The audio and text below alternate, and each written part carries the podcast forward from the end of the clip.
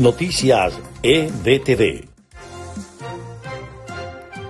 Estas son las noticias más importantes de Venezuela, Estados Unidos y el mundo a esta hora. Steve Bannon, estrecho aliado del expresidente Donald Trump, fue declarado culpable por desacato al Congreso. Casi 27.000 venezolanos cruzaron el tapón del Darién en 2021, de acuerdo con Conrado Cepeda, director del Servicio Jesuita a Refugiados en México. Ucrania y Rusia firmaron este viernes un acuerdo con Turquía y la ONU sobre la exportación de granos y productos agrícolas a través del Mar Negro en una ceremonia sin precedentes entre países enfrentados.